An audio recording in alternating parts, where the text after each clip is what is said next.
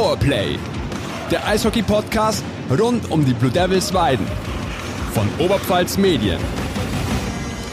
Servus, liebe Eishockey-Freunde zu Powerplay, dem Eishockey-Podcast rund um die Blue Devils Weiden. Mein Name ist Fabian Leb und bei mir ist auch in Folge 5 wieder mein allseits geschätzter Kollege Thomas Webel. Tom, servus. Servus, Fabian. Und noch einmal der Hinweis an mögliche Ersthörer, die sich möglicherweise fragen, wer denn die beiden Labertaschen sind, die sich da mit den Akteuren der Blue Devils unterhalten. Einfach mal in Folge 2 mit Philipp Siller reinhören, da stellen wir uns kurz vor und auch welchen Bezug wir zum Eishockey und den Blue Devils haben. Und Tom, ich weiß ja nicht, wie es dir geht, aber seit dem späten Freitagabend oder man muss auch fast schon sagen, dem frühen Samstagmorgen, da habe ich immer so einen Ohrwurm von Rio Reiser. Also es ist vorbei, bye bye Unimond. Kann man auf die Blue Devils jetzt umschreiben, es ist Und vorbei. alle jüngeren Hörer jetzt so, von was redet der alte Mann? Ja, passt schon. Googelt es oder YouTube oder irgendwas, Rio Reiser, Unimond.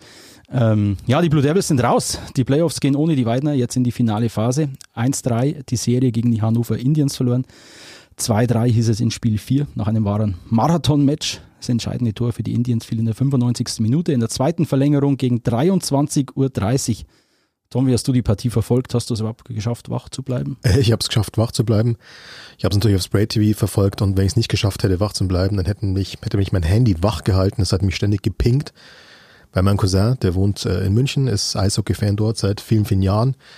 Ähm, zurzeit übrigens außer Gefecht gesetzt nach einem Unfall, den er selber beim Eishockey spielen hatte, weil der Schuh war schon an der Bande und der Körper wollte dann in eine andere Richtung. Es hat dann im Krankenhaus mit einem Fixateur extern geendet. Aber gut. Der hat mir auf jeden Fall, der ist dann irgendwie auf, auf Blue Devils gekommen und wollte sich unbedingt Oberliga Eishockey anschauen und dann hat der mir quasi im Minutentakt Nachrichten geschickt. Hat jetzt weder mit Weiden noch mit Hannover was eigentlich am Hut, aber war dann ganz begeistert und kann einmal kurz ein, zwei Nachrichten vorlesen, die ich da so bekommen habe. Irgendwann so, wo es in die Overtime ging, hieß es dann, ja, konstanter und stabiler jetzt. Dann kam plötzlich aus dem Nichts.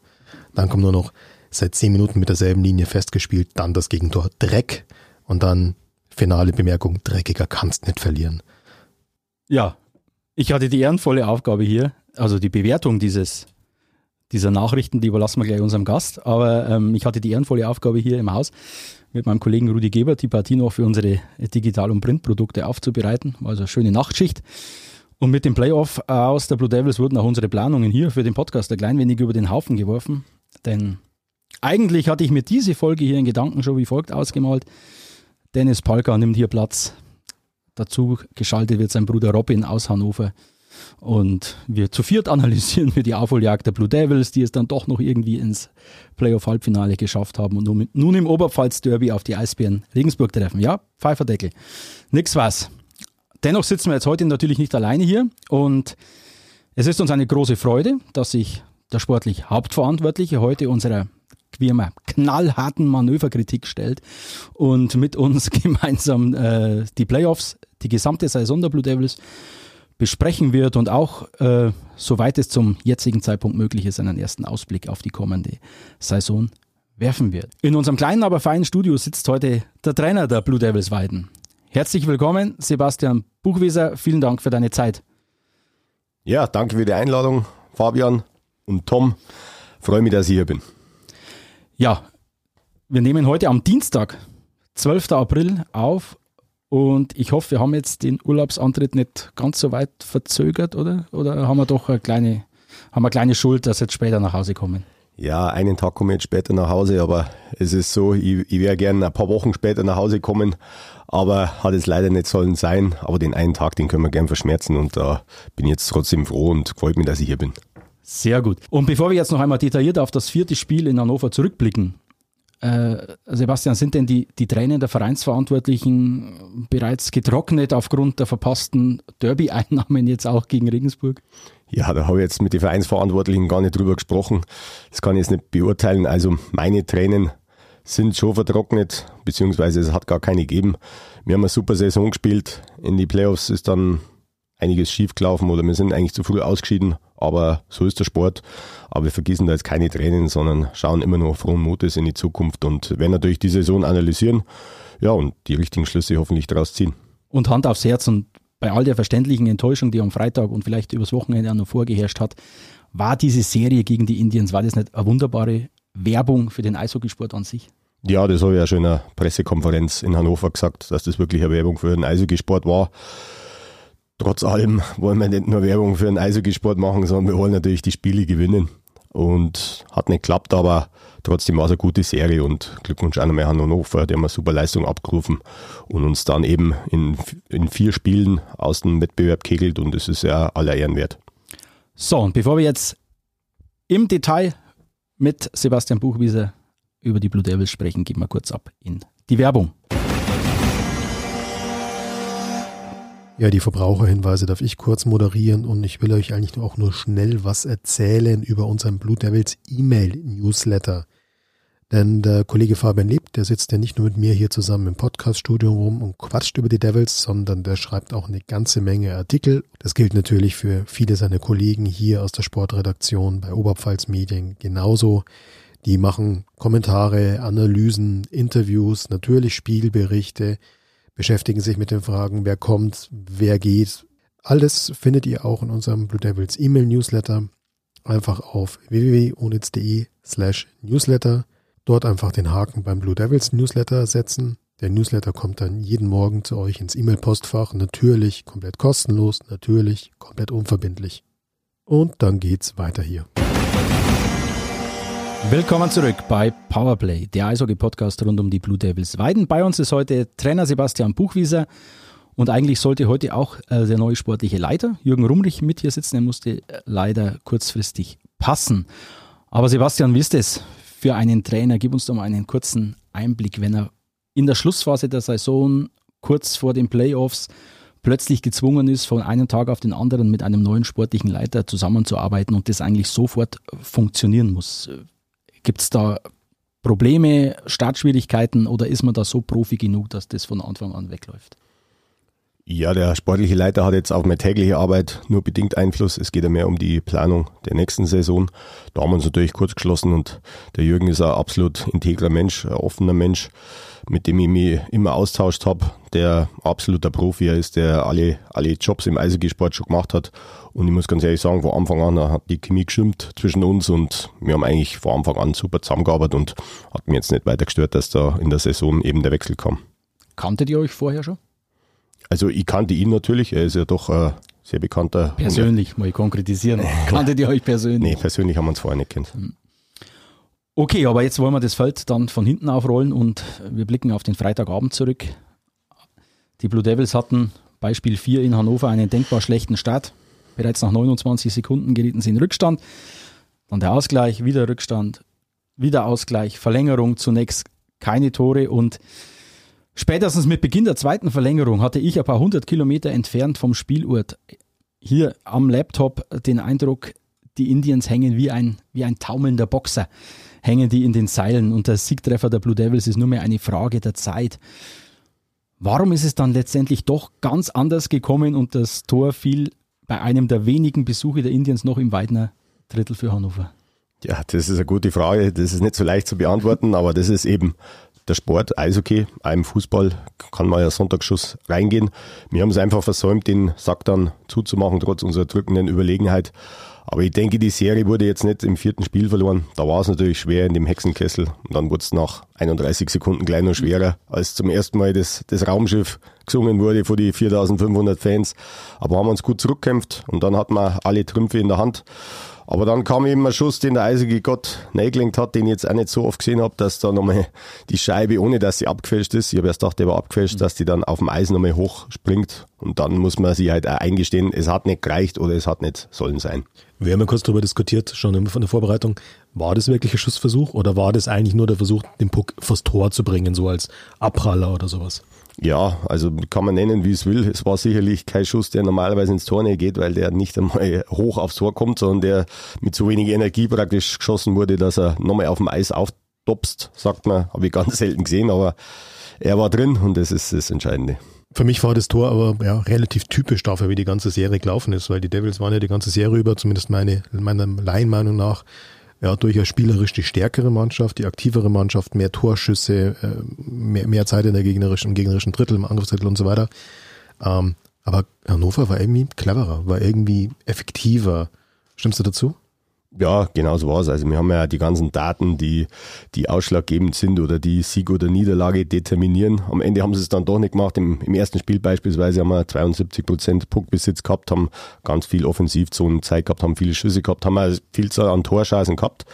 Aber am Ende, das wissen wir aus dem Fußball auch, zählt nur das, was auf der Anzeigentafel ist. Und da haben sie eben mehr Tore geschossen gehabt als wir. Und wir können es auch nicht nur auf ein Spiel reduzieren. Sie haben es in drei Spiele geschafft, trotz der Unterlegenheit. Und da müssen wir uns eben selber an der eigenen Nase packen, dass wir eben vor dem gegnerischen Tor zu harmlos waren, zu wenig Tore geschossen haben, weil wir haben jetzt nicht viele Tore kassiert. Wir haben defensiv okay gespielt, aber wir haben dann doch zu wenig aus unseren Chancen gemacht. Aber wie kriegt man das in so einer Mannschaft nein, die ja, was, was jetzt die individuelle Klasse der Leute angeht und so weiter, unbestritten ein Niveau hat, dass die einfach cleverer äh, agiert? Ich meine, das Cleverness kannst du nicht trainieren. Ja, ähm, du hast es angesprochen, auch mit, mit, äh, mit der Klasse der Leute man muss schon auch sagen, dass wir dann in die Playoffs äh, nicht mehr die Mannschaft waren vom Kader her, die wir hätten eigentlich sein sollen, wenn du wirklich Ambitionen hast. Wir fahren zum letzten Entscheidungsspiel mit acht nominellen Stürmern aus dem Kader. Das heißt, der Leon Hartl vor Amberg von der Bayernliga musste dann fest bei uns spielen, beziehungsweise der, der Anthony Hermann mit 17 Jahren musste dann in dem Hexenkessel ein paar Einsätze fahren. Da haben wir einfach zu wenig Tiefe im Kader gehabt, dann im Endeffekt auch zu wenig Qualität. Und deswegen haben wir wahrscheinlich auch zu wenig Tore geschossen. Aber vielleicht mit ein bisschen mehr Glück. Ich meine, viele Trainer sagen, es gibt kein Glück. Äh, Pavel Groß habe ich jetzt erst gelesen. Er sagt, es gibt kein Glück. Hm, wollen wir uns vielleicht nicht eingestehen. Es, es gibt vielleicht doch irgendwie Glück und Pech, das du nicht so beeinflussen kannst. Du kannst aber die Wahrscheinlichkeit reduzieren bzw. erhöhen. Aber die Wahrscheinlichkeit hat diesmal nicht den Ausschlag gegeben, sondern eben das, was auf der Anzeigentafel steht. Und da haben wir zu wenig Tore geschossen es ist natürlich jetzt spekulativ, aber daheim am Bildschirm, ich hatte immer wieder den Eindruck, gerade in der, gerade dann in dieser zweiten Overtime, wo die Devils wirklich drückend überlegen waren, das wäre jetzt ein Spiel gemalt wie für Chad Besson. Gut, der hätte jetzt auch schon 80 Minuten in den Knochen gehabt zu dieser Zeit, aber gegen diesen taumelnden Gegner, da hätte er vielleicht am ehesten noch die Qualität, den, den entscheidenden Punch zu setzen. Das Fehlen von Chad Besson, wie ausschlaggebend war das im, im, in Spiel 3? Äh, 4, Entschuldigung, in Spiel 4. Ja, wir wollen es jetzt nicht auf einzelne Spieler mhm. schieben. Ich denke, Hannover hat auch mit, mit ihrem Kapitän in Pohanka einen schwerwiegenden Ausfall gehabt.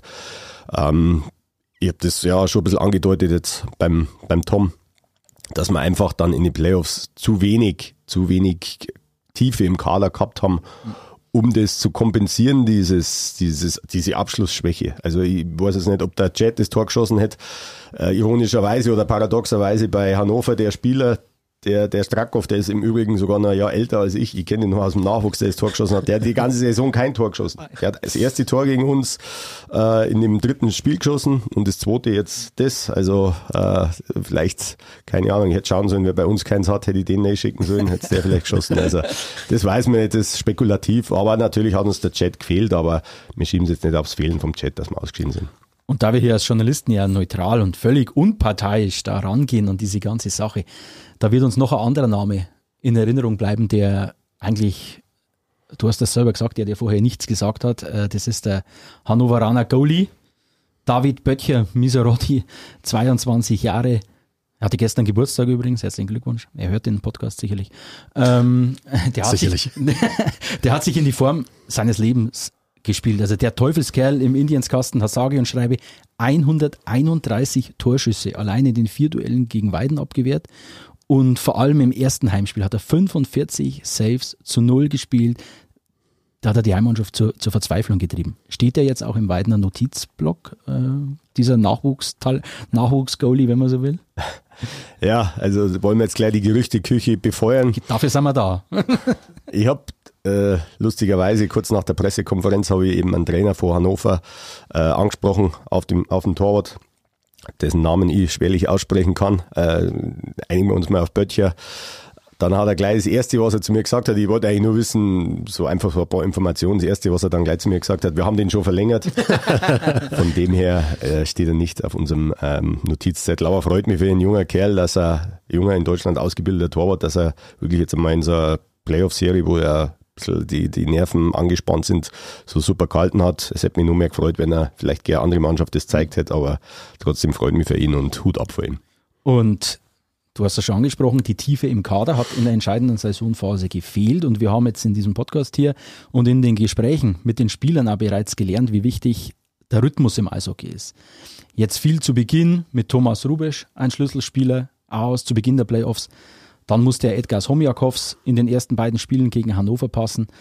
Und jetzt, wenn mich mein, mein laienhafter Blick jetzt auf diese Serie gegen Hannover jetzt nicht täuscht, ähm, gerade bei diesen Ausnahmekönnern war es doch anzumerken, dass sie vielleicht nicht im, im Vollbesitz ihrer Kräfte waren oder dass ihnen einfach, um es zu sagen, der Rhythmus äh, gefehlt hat.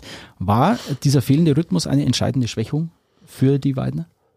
Zunächst einmal war die entscheidende Schwächung, dass man ähm, praktisch von Dezember weg nur mit einem Ausländer leistungsmäßig gespielt haben. Der Jeremy ist ja dann gekommen, hat uns geholfen, so gut es geht, aber er ist natürlich in seinem ersten Profijahr ein junger Spieler und er konnte natürlich nicht die Ausländerposition so erfüllen, wie es, wie es äh, in einem, Ober-, einem ambitionierten Oberligisten gehört hätte. Aber das ist kein Vorwurf von ihnen, er hat einmal alles gegeben und hat er gute Spiele gemacht. Aber klar, du kannst dann Thomas Rubisch und einen äh, Eddie Homjakovs nicht so leicht ersetzen und die haben uns natürlich gefehlt. Also der, der Rubisch in, die, in der ersten Playoff-Serie hat nur das letzte Spiel gespielt, war lang verletzt und Eddie dann auch die ersten beiden Spiele in der zweiten Serie und wenn du dann reinkommst nach einer Verletzungspause oder Krankheitspause, brauchst immer eine gewisse Zeit. Der Hitzfeld hat einmal gesagt, der Spieler braucht genauso lang äh, dass er wieder im Vollbesitz seiner Kräfte ist, wie er verletzt war. Also wenn er sechs Wochen verletzt ist, braucht er wieder sechs Wochen, um wieder dann so zu spielen auf seinem, seinem Höhepunkt. Ob das stimmt, weiß ich nicht, aber es ist was Wahres dran und beide waren vielleicht nicht im Vollbesitz ihrer Kräfte. Bevor du jetzt bevor der Tom jetzt gleich wieder einsteigt und weiter über das Spiel redet, kleiner Exkurs, der mir jetzt gerade in den Sinn kommt.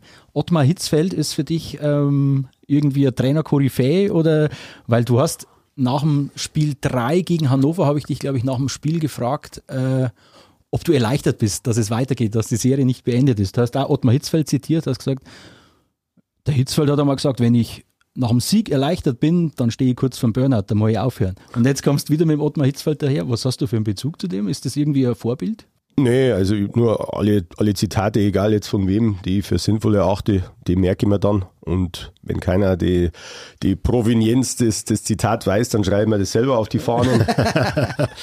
Eigentlich äh, bin ich ein bisschen beeindruckt vom Thomas Tuchel, da habe ich mir viele Bücher gekauft von dem, wie, wie der das so gemacht hat und so, weil er dann auch gegen alle Widerstände das sich selbst die Karriere so erarbeitet hat, ähm, der vielleicht ein bisschen ein Eigenbrötler ist, aber er geht seinen eigenen Weg. Der hat mich immer beeindruckt, aber ich habe jetzt kein Vorbild oder sowas. Ich versuche von, von allen Sportarten und von allen Trainern sinnvolle Sachen für mich mitzunehmen, die vielleicht dann mir selber oder meiner Mannschaft weiterhelfen. Aber Exkurs beendet, können wir wieder, kommen wir zurück aufs Eis, Tom. Ich glaube, du hast noch ein paar Anmerkungen. Ja, eigentlich nur noch eine Frage. Ähm, ich bin ja großer Fan seit jeher eher von ja, Defense, von, von, von defensivem Spiel bin wirklich überzeugt, dass da eigentlich am Ende des Tages die Meisterschaften auch gewonnen werden. Jetzt haben die Devils, das hatten wir im ersten Podcast, in der ersten Folge dieses Podcasts, haben wir groß thematisiert, wie, wie grandios die Devils in der Hauptrunde eigentlich gerade defensiv gestanden sind. Und ich habe nochmal nachgeschaut, ihr habt in der Hauptrunde viermal in regulärer Spielzeit verloren, zweimal in Overtime in 41 Spielen. Das ist ja Wahnsinn. Äh, also super, super Statistik natürlich. Und in den Playoffs jetzt natürlich in neun Spielen fünfmal. Fehlende Tiefe im Kader, hast du gerade angesprochen. Das ist klar soweit. Was mir aber interessieren hat, inwiefern lag das auch daran, wie die anderen Mannschaften eingestellt waren auf die Devils? Das habe ich jetzt gerade von dem Hannoveraner Trainer so ein bisschen gehört, dass der schon gesagt hat, sie haben ihr Spiel schon umgestellt und eigentlich angepasst auf euch, also angepasst an den Gegner. Ja, also jeder Trainer schreibt sich natürlich den Sieg gerne auf die eigene Taktik zu. Das äh, ist ganz normal. Ich habe das ja schon ein bisschen so durchklingen lassen. Als Trainer kannst du ja nur die Wahrscheinlichkeit erhöhen, dass du gewinnst. Also wenn du eine Vielzahl oder Mehrzahl als der Gegner an Torschancen hast, dann kannst du nicht viel mehr machen. Haben wir auch schon geredet, die Cleverness kannst du schwer trainieren. Ähm, ich denke schon, dass der Hannoveraner Trainer das natürlich super gemacht hat und äh, sich auf uns eingestellt hat, aber genauso versuchen wir uns auch auf jeden Trainer, äh, auf jeden Gegner, Entschuldigung, oder beziehungsweise Trainerstil vom Gegner einzustellen. Aber ob es jetzt wirklich an der Taktik gelegen hat, weiß ich nicht. Ähm, wenn der Schuss vielleicht anders springt im vierten Spiel, dann kann man nochmal ein fünftes Spiel und dann drehen wir es noch und dann heißt es, Mensch, die, die Devils haben so eine super Moral gehabt und haben diese Serie tatsächlich umge umgebogen und so heißt es jetzt, ja, die sind jetzt vielleicht an der Taktik gescheitert. Also ich glaube es nicht, aber ich glaube trotzdem, dass sie es super gemacht haben. Ähm, wir haben uns auch super vorbereitet, aber es hat dann eben leider nicht sollen sein. Ähm, es ist schon so vielleicht in die Playoffs, dass der Gegner sich noch mehr auf jemand einstellt, aber wir versuchen ja variabel zu sein und dann gegen alle Eventualitäten gewappnet zu sein. Aber ihr könnt jetzt natürlich als Oberliga Südmeister nicht sagen, boah, wir stellen uns jetzt mal hinten rein, wir stehen uns mal defensiv, von euch wird ja eigentlich erwartet, dass ihr das Spiel macht und ich meine, ihr habt es ja auch gemacht, ihr habt es ja, wir vorhin thematisiert, Torchancen, Feldüberlegenheit und so weiter war ja immer da. Aber gut, noch eine andere Frage zu dem äh, ganzen Themenkomplex. Ganz offene Frage, inwiefern haben die ganzen Corona-Probleme, also Spielerausfälle und so weiter, diese Saison generell und noch eine Rolle gespielt? Thema Rhythmus, Thema Konstanz, Thema Training und so weiter? Oder war das alles schon durch und hat man eigentlich schon ja, gelernt, damit zu leben? Ja, spielt natürlich eine Rolle, aber da muss ich auch sagen, es spielt halt für jede Mannschaft ja, ja, eine Rolle. Wenn wir jetzt sagen, wir haben jetzt sind wegen Corona ausgeschieden, das wäre ja eine Ausrede. Also das, das ist nicht die, die Wahrheit. Man muss einfach damit leben, mit dem Ganzen. Wir hoffen jetzt natürlich, dass nächste Saison nochmal besser wird. Es ist ja jetzt die Saison dann schon schön gewesen, dass wieder Zuschauer da waren. Das war ganz wichtig, aber im Endeffekt hat es eine Rolle gespielt, aber keine Rolle, die wir jetzt irgendwie vorschieben für unser Scheitern in die Playoffs, sondern wir haben, denke ich, sind gut durchgekommen. Andere Vereine haben damit auch Probleme gehabt und wir mussten damit leben und ja, das ist, wie es ist. Wir hoffen jetzt alle natürlich nicht nur wegen dem Eishockey, sondern wegen, dem ganzen Leben, dass die, der Corona-Spuk bald möglichst irgendwie im Griff ist. Und der Spuk war auch David Böttcher-Miserotti, den haben wir schon angesprochen. Werfen wir auf den anderen Torhüter kurz einen Blick. Ähm, ich glaube, wir treten am Jaroslav Hübel nicht zu nahe, wenn wir ihm äh, attestieren, dass er seine überragende Form aus der Hauptrunde in den Playoffs nicht mehr hatte. Ähm, Enio Albrecht hat hier in der letzten Woche als sein Stellvertreter gesagt, ganz selbstbewusst ist er aufgetreten. Irgendwann will ich Jaro Hübel als Nummer 1 ablösen. Jetzt ohne Details oder Vertragsgespräche irgendwas äh, zu verraten. Wie sind denn die Planungen auf der, auf der Torhüterposition? Hübel ist ja jetzt doch schon eher, sage ich mal, im Herbst seiner Karriere angekommen. Geht es mit ihm weiter? Sind da Gespräche am Laufen? Ja, natürlich sind Gespräche am Laufen, aber ich werde jetzt hier keine äh, Verlängerungen kundtun, exklusiv im Schade. Podcast. Schade. Aber es war halt zumindest der Versuch wert. Aber formulieren wir es mal so. Also ich persönlich traue dem Jaro schon noch zu, dass er zukünftig er. auch ein super Torwart sein wird, auch wenn er vielleicht schon etwas älter ist. Hat er ja gezeigt in der Saison. War halt auffällig, dass er dann gerade in den Playoffs vielleicht nicht mehr ganz die Form äh, der Hauptrunde hatte, aber Gut, und bevor wir die Playoffs abschließen, kurzer Tipp. Wer macht's am Ende? Ach, äh, das ist jetzt natürlich ja, eine Frage. Ich will jetzt natürlich keinem anderen Verein irgendwie auf die Füße treten. Ich wünsche natürlich allen viel Glück. Allerdings, wenn ich es mal aussuchen könnte, muss ja da im Konjunktiv sprechen, würde ich es Memmingen gönnen. Erstens, weil äh, Serge Wasmüller von mir hochgeschätzter Trainerkollege ist, den ich schon ewig kenne, unter dem ich ja selber schon gespielt habe und den ich ja, äh, ja persönlich gern mag. Und weil ich schon denke, dass sie von der Qualität des Kaders her ganz, ganz vorne mit dabei sind. Ich glaube, nur, dass vielleicht die Hannover Scorpions das nur matchen können, sagt man so schön, aber ja, okay. Lange Rede, kurzer Sinn, ich tippe auf Memmingen. Sehr gut, dann haben wir doch schon mal eine Aussage. und damit wollen wir die Playoffs jetzt hinter uns lassen und auf eine sehr starke übrige Saison der Blue Devils zurückblicken, die ihre Krönung in, mit dem Meistertitel in der Oberliga Süd erfahren hat. Welche Schulnote gibt denn der Mittelschullehrer Sebastian Buchwieser der Saison der Blue Devils?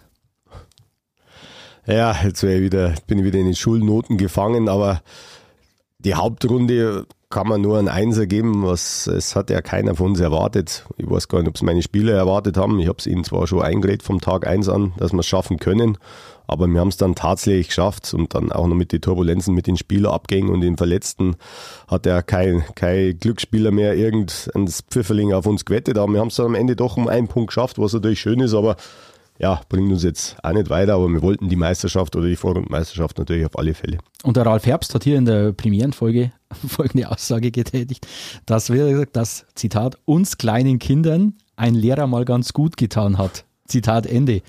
Was haben Sie denn da für eine Truppe vorgefunden? War das fünfte Klasse, Vorstufe zur Pubertät oder, oder war das doch schon eher äh, eine reifere Klasse kurz vorm Abschluss? Ja, der Ralf hat es gesagt, weil der jetzt selber wieder die Schulbank drückt. Der ist ja, jetzt in der Berufsschule. Da müssen wir dann schon ab und zu mal einen Witz machen, ob er heute wieder Tafeldienst gehabt hat oder nicht. Sehr gut. Aber ich glaube, er hat es nur im übertragenen Sinne gemeint, dass, dass eben viele verschiedene Charaktere in so einer Mannschaft sitzen. Ich denke schon, dass es äh, eine Mannschaft war, die relativ leicht zu coachen war. Das ist, das muss man schon so sagen. Also natürlich gibt es immer Probleme, weil jeder denkt, er muss das spielen und das, aber das war in der Mannschaft relativ, relativ wenig und wir haben die ganzen Probleme oder, oder Konfrontationen eigentlich dann gut wegmoderiert und es war ein schönes Arbeiten und ich hatte jetzt nicht den Eindruck, dass das irgendwie ein Kindergarten oder fünfte Klasse ist, ehrlich gesagt. Und du hast das gerade schon angesprochen, niemand hat mehr einen Pfifferling auf die Blue Devils gesetzt nach Platz 10 in der Vorsaison. Du bist jetzt, hast jetzt eine komplette erste Saison hier beendet. Ähm, dieser Verlauf, hast du dir den irgendwie erträumt? Hat sich der erahnen lassen oder ist der das Resultat einfach harter Arbeit? Ich habe es gehofft, weil ich in Peiting mit der wesentlich schwächeren Mannschaft, gut, vor ein paar Jahren war vielleicht noch nicht ganz das Niveau in der Spitze so hoch, habe hab ich das auch schon mal geschafft, dass wir Erster werden nach der Hauptrunde.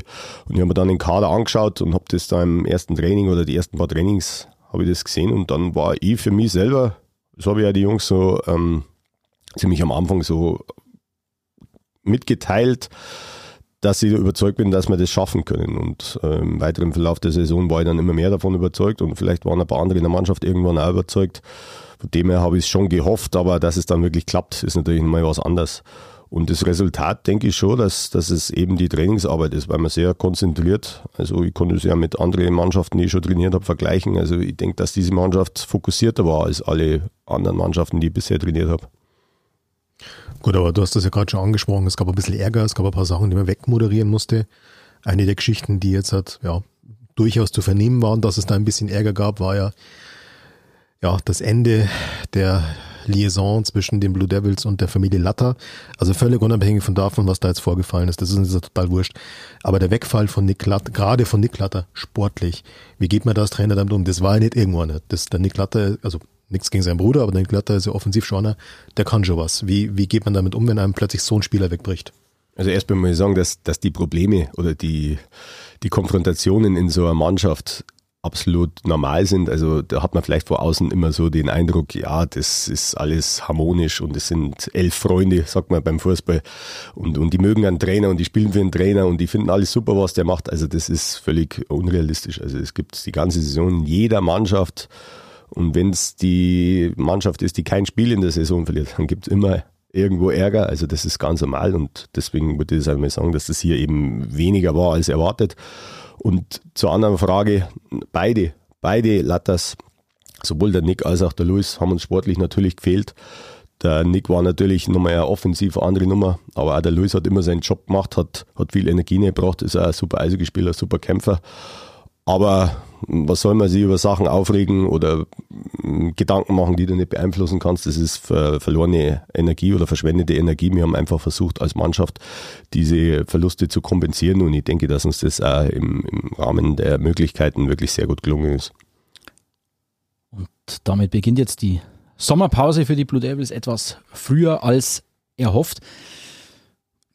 Fangen wir mit dem Privaten an kurz. Äh, wie schaltest du jetzt ab? Machst du mal wirklich einen Break? Ich glaube, der Dennis Tilsch war es, der es gesagt hat, der macht einmal die ersten vier, fünf, sechs Wochen nach Saisonende gar nichts. Da treibt er keinen Sport, da will er nichts für Eishockey wissen, nichts sehen. Ähm, wie schaffst es du abzuschalten? Kannst du überhaupt abschalten? Erlaubt dir das äh, deine Aufgabe hier oder musst immer Standby sein?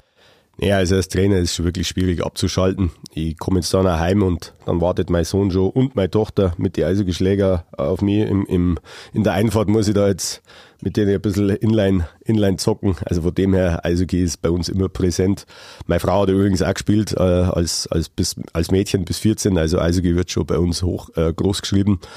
Äh, ich werde jetzt viel Sport für mich selber machen, viel Radl fahren, aber ich werde mir jeden Tag mit Eishockey befassen, werde Spieler scouten, werde äh, Videos, Videos anschauen, werde mir ja selber weiterbilden, äh, werde es versuchen, in Füssen vielleicht bei der Nationalmannschaft ein paar Trainings anzuschauen, die machen da gerade die Vorbereitung. Also es ist auch so, wenn ich dann zwei Tage nichts fürs Eise gemacht dann vermisse ich es ja irgendwie schon, aber es ist jetzt für mich schon weniger stressig als der Playoff-Stress, aber so ganz vom Eisige los komme ich eigentlich zu keiner Zeit.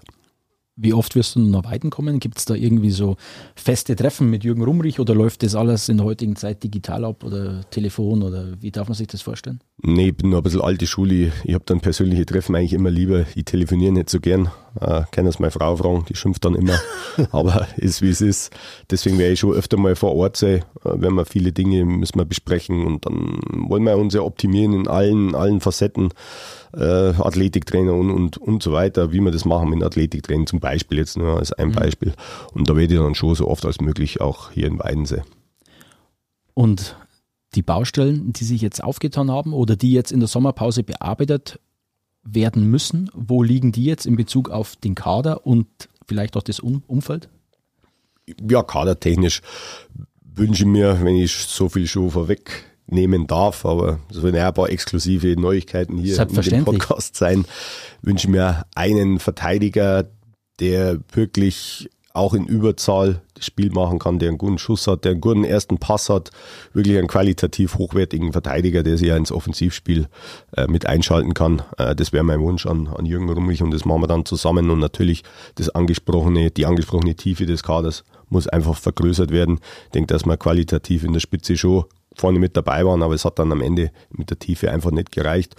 Ja, und das, das andere, das, wie soll ich sagen, die Infrastruktur, da gibt es auch noch viele Dinge, die wir, die wir verbessern wollen. Ich möchte jetzt nicht ins Detail gehen, aber da werden wir auf jeden Fall auch schauen, dass, dass der Standort noch weiter vorankommt. Der ist ja jetzt schon, denke ich, in dem Jahr ziemlich, ziemlich oder hat ziemlich große Fortschritte gegeben, aber es gibt immer noch viel zu tun.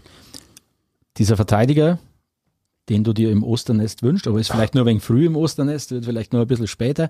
Wie kurzer Einblick, jetzt ohne ins Detail zu gehen, wie, wie läuft das ab? Schaust du dir Videos an, überlegst du dir, hey, der könnte passen, schaut der Jürgen Rumrich für sich an, hey, der könnte die Anforderungen vom Trainer erfüllen und dann versucht es irgendwie zusammenzukommen? Ja, genau so. Also Jürgen ähm, muss jetzt auch fleißig Videos schauen, macht er und ähm, er trifft zwar Vorauswahl, äh, holt dann Informationen, wer eventuell zu uns wechseln wollen würde und dann äh, gibt er mal die Namen, dann schauen wir die auf Video an, dann schaut er sie die an und dann gibt jeder so seine Einschätzung, ob der passen würde.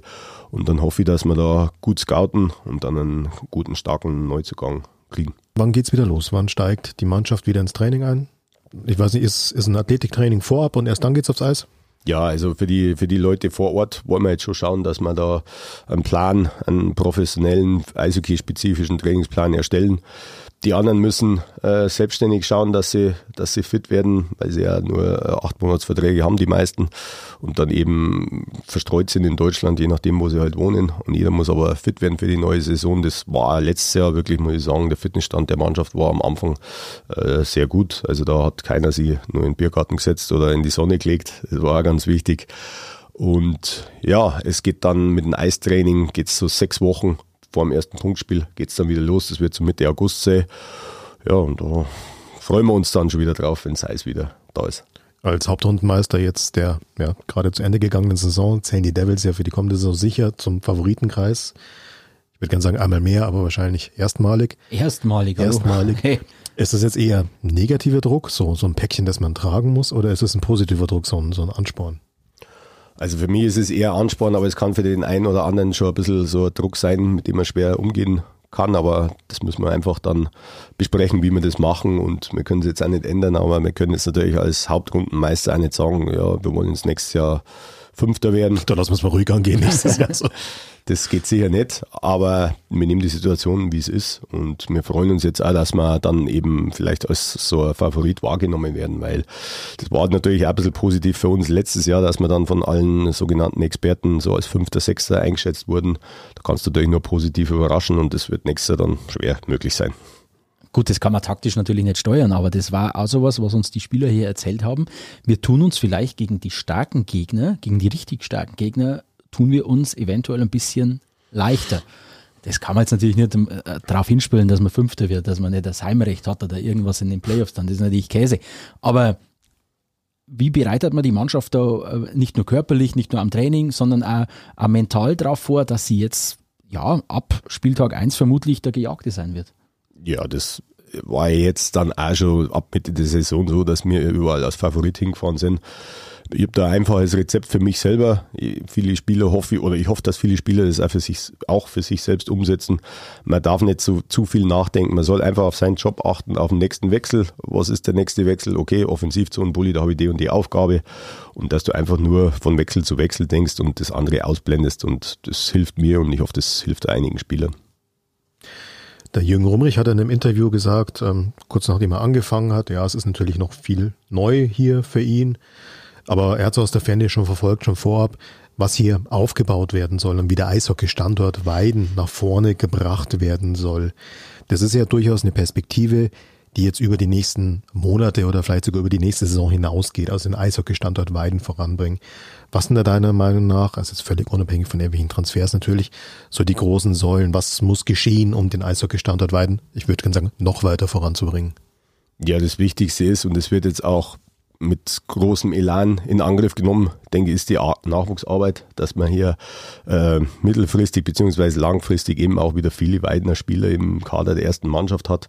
Da denke ich, wird jetzt äh, gerade wirklich sehr gut gearbeitet und wenn ein neue Trainer organisiert, Trainingszeiten, du hast eigentlich ideale Bedingungen hier, du hast dann ab Oktober zwei Trainingsflächen, also ich denke, hier kann man wirklich sehr viel machen, also die Begeisterung ist da, das sieht man an den Fans, also müssen auch die Kinder dieser Fans irgendwo für Eishockey begeistert werden und dann hoffentlich zum Nachwuchs kommen und dann hoffe ich, dass es ähm, zukünftig so sein wird, dass eben wieder viele Weiden in der ersten Mannschaft spielen, weil nur so, denke ich, kannst du so einen Standort entwickeln. Wenn es so eine Retortentruppe ist mit 20 einkaufte Spieler und ein Philipp Siller, dann denke ich, ist das nicht zukunftsfähig. Und ja, ich habe jetzt auch dann einen Neuzugang für den Nachwuchs 2 sogar. Meine Kinder werden einem weiter Nachwuchs spielen. Von dem her ähm, liegt mir auch viel dran, dass da eben ja das einfach professionalisiert wird, einem Nachwuchs und den Kindern die Perspektive geboten wird, zukünftig dann ein Teil der ersten Mannschaft zu sein da hake ich jetzt kurz ein. Das heißt, die Familie kommt nach, nach Weiden? Ja, genau. Weil wir haben am Anfang, äh, oder irgendwann im, keine Ahnung, irgendwann haben wir mal ein Interview geführt mhm. und da waren sie noch da, da haben sie gesagt, äh, da hast du gesagt, äh, der, der, Sohn war ab und zu mal da in mhm. den Ferien und so weiter und das deutet aber schon auf ein, auf ein längerfristiges Engagement hier hin, oder? Ja, ich habe äh, im Februar meinen Vertrag für drei Jahre verlängert. Ja, ja. ja gut, Verträge sind heutzutage Schall und Rauch. Besonders als Trainer, ja. ja, ist so. Aber ich hoffe jetzt mal, dass ich den erfüllen kann und nicht mh, hm, nach zwei Jahren mir was anderes suchen muss. Aber du hast es schon richtig gesagt. Verträge, Schall und Rauch, aber ich habe so mein, mittlerweile, ich habe so gelernt, packt das Hund Servander. Jetzt kommt er wieder, der Lehrer, gell? Jetzt kommt er durch. Na, also das sind ja schon mal, also das ist doch für, für die Weidner Eishockey-Freunde ist doch schon mal ein, ein wahnsinniges Zeichen, finde ich, wenn der Trainer hier ich will nicht sagen sesshaft wird, aber schon hier äh, seine Zukunft plant und wenn er die Kinder auch im, im Nachwuchs unterbringt. Also das ist doch schon mal hier ein, ein Bombenzeichen. Aber komm, du hast noch ein Thema, das brennt da unter den Nägeln. Ja, das passt da ganz gut zum Thema langfristige Perspektive, weil das sportliche Nachwuchs ist ja das eine. Auf der anderen Seite muss ja die Kohle irgendwo auch reinkommen. Und jetzt gab es ja da auch diese Saison genügend Leute, die gesagt haben, äh, letztes Jahrzehnter, jetzt erster Retortentruppe ohne den Ziegler, ohne den Ziegler sein Geld und so weiter und so fort. Gut, jetzt sei mal dahingestellt, ob erfolgreicher Sport ohne Sponsoren überhaupt möglich sein kann. Aber jetzt mal ganz direkt gefragt, Gibt's da überhaupt von euch als sportlicher Leiter, gibt's irgendeinen Kontakt zum Stefan Ziegler? Bekommst du den überhaupt zum Gesicht, jetzt außerhalb von irgendwie nach dem Spiel oder sowas? Ja, also vielleicht zur Überraschung, wir sind sogar sehr nah dran oder er ist sehr nah dran. Ich weiß nicht, wie er es macht, er hat ja auch ziemlich, ziemliches Firmen im Der hat ein bisschen was zu tun eigentlich. Aber fürs Eishockey hat er immer Zeit. Also äh, wir sind sowohl äh, mit SMS-Austausch als auch telefonisch öfter mal in Kontakt, ähm, mehr mit dem Jürgen. Das ist mehr ein Jürgen seine Aufgabe. Ich konzentriere mich mehr auf Sportliche, aber wenn es irgendwas gibt, dann steht er uns mit äh, Rat und Tat zur Seite. Und der, der Kontakt ist sehr eng und er ist absolut ein glühender Fan. Und natürlich äh, hilft er uns mit seinem Engagement hier was aufzubauen. Das heißt, auch ohne so einen Sponsor wäre so eine langfristige Strategie, was aufzubauen, wahrscheinlich auch gar nicht machbar. Ja, das würde ich so nicht sagen, ähm, aber natürlich hilft es. Also, wenn du hier schon die Strukturen hast und schon 15 Nachwuchsspieler in der ersten hast, dann sparst du vielleicht ein bisschen Geld wegen die Wohnungen und so weiter, aber das hast du hier alles nicht. Aber jetzt haben wir hier jemanden, der sich dafür engagiert und der das auch langfristig plant, der hier sesshaft ist, der dem auch das eine Herzensangelegenheit ist, nicht irgendwie äh, aus Profilierungssucht, sondern weil eben die Region entwickeln will und somit auch den Sport in der Region. Und da hilft es natürlich, dass du jetzt gute Nachwuchstrainer holen kannst, dass du viel Eiszeit buchen kannst und so weiter. Aber ich würde jetzt nicht sagen, dass es ohne einen großen Gönner nicht möglich ist. Also da gibt es genügend Beispiele, gerade im Eishockey, wo das noch möglich ist. Und ja, ähm, wie gesagt, bin trotzdem froh, dass er das Engagement hier zeigt. Gut, und damit setzen wir einen Haken hinter diese Saison bei den Blue Devils Weiden. Etwas früher als vielleicht von uns allen erhofft. Aber nichtsdestotrotz, wir begleiten die Blue Devils weiterhin. Wir sagen jetzt erst einmal vielen Dank, Sebastian, für deine Zeit. Wir wünschen dir einen schönen Urlaub, der jetzt dann auch mit einem Tag Verspätung endlich äh, äh, starten kann. Wünschen ein, ein, ein erfolgreiches Gelingen gegen die Kinder. Äh, beim Inline-Hockey in der beim Einfahrt. Inline-Hockey in der Einfahrt jetzt dann später noch am Abend. Und wir sagen auch danke fürs Zuhören.